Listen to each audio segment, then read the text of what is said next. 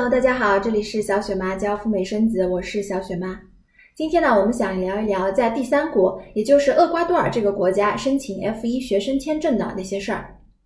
为什么要聊这个话题呢？因为我们前不久呢，有一个客户就成功的在厄瓜多尔拿到了美签。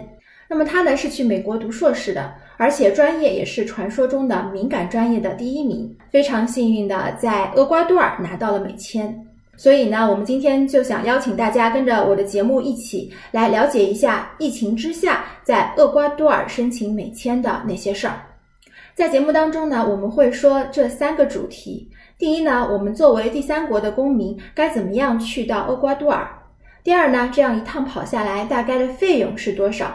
以及大家最最关心的，我去厄瓜多尔申请美签成功率到底怎么样？如果你是第一次收看小雪妈的频道呢，我的节目主要是分享美国和加拿大的旅游签和学生签证的干货，以及如何通过在这两个国家生宝宝的方式，给你的下一代拿这个国家的国籍。小雪妈个人还提供付费的咨询和签证的代办，你可以扫码或者微信五九八七零五九四找到小雪妈本人。好，让我们现在开始。首先呢，我们就来聊第一个话题，我们该怎么样从中国过去呢？厄瓜多尔对中国护照啊是免签的，而且呢，更妙的是，现在中国护照入境之后不需要在当地强制隔离。那么入境前呢，有一些小贴士，我们快速的过一遍。第一个呢，签证是免签的，中国护照进去一次最多可以待上九十天，应该说啊，这九十天足够我们申请美签了。为了入境厄瓜多尔呢，我们要准备好出发前十天以内的核酸检测报告，必须是英文或者是西班牙文的。然后我们来说一说机票的问题。从国内飞厄瓜多尔呢是没有直飞的，有一个经典的路线是从广州起飞，然后经停阿姆斯特丹，再来到厄瓜多尔。在阿姆斯特丹转机呢，如果是不出航站楼，并且是在二十四小时之内起飞的话，是不用办理过境签的。另外呢，大家记得要买联程票，因为这样呢，行李可以直挂。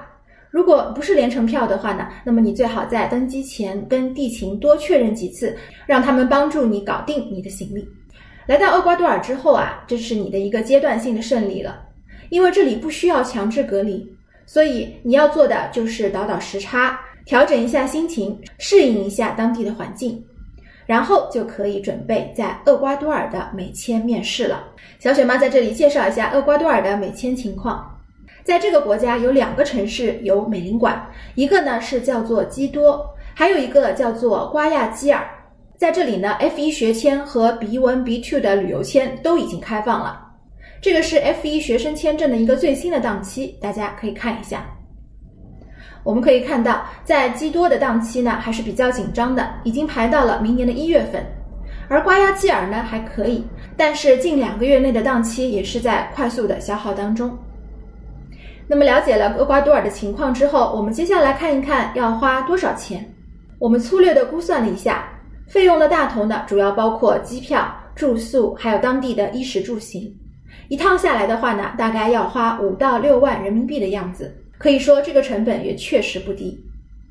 接下来我们来说一说大家最最关心的一个通过率的问题。根据小雪妈目前掌握的信息呢，在厄瓜多尔签 F1 学生签证，签证官还是比较 nice 的。他不像在柬埔寨的那些签证官，一言不合呢，可能就会拒签你了。因为在柬埔寨呢，当地的美领馆已经发了一个通告，说并不欢迎或者是鼓励第三国的申请人来到这边申请美签。所以说呢，在柬埔寨的通过率也是可想而知的，而厄瓜多尔就不同了。根据通过的同学们反馈说呢，在当天全部的学签申请人都通过了，而且呢，在面签的时候，签证官就问了一些非常简单和基础的问题，没有给申请人任何的刁难。比方说你是学什么专业的，你的学校是什么，父母是做什么工作的，你准备了多少钱？等等。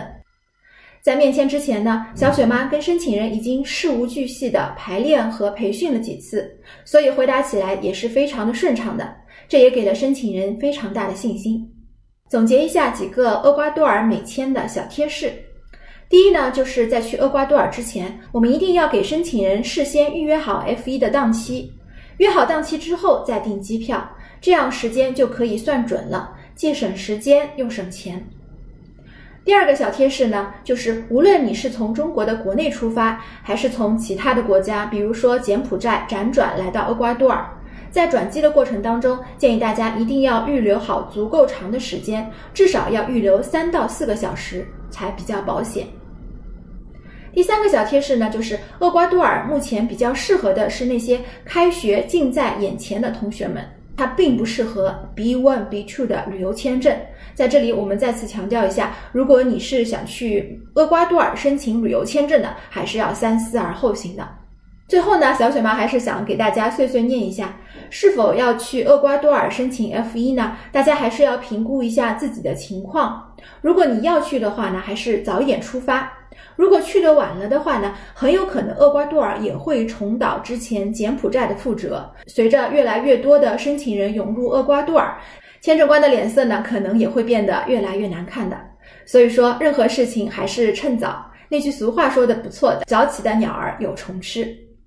好的，如果你希望找小雪妈咨询你的个案情况呢，欢迎添加我的微信五九八七零五九四做一对一的付费咨询，咨询不限时间和次数。最后，祝福大家人人有美签，人人有机会去美国体验和中国不一样的人生滋味。让我们下期再聊，拜拜。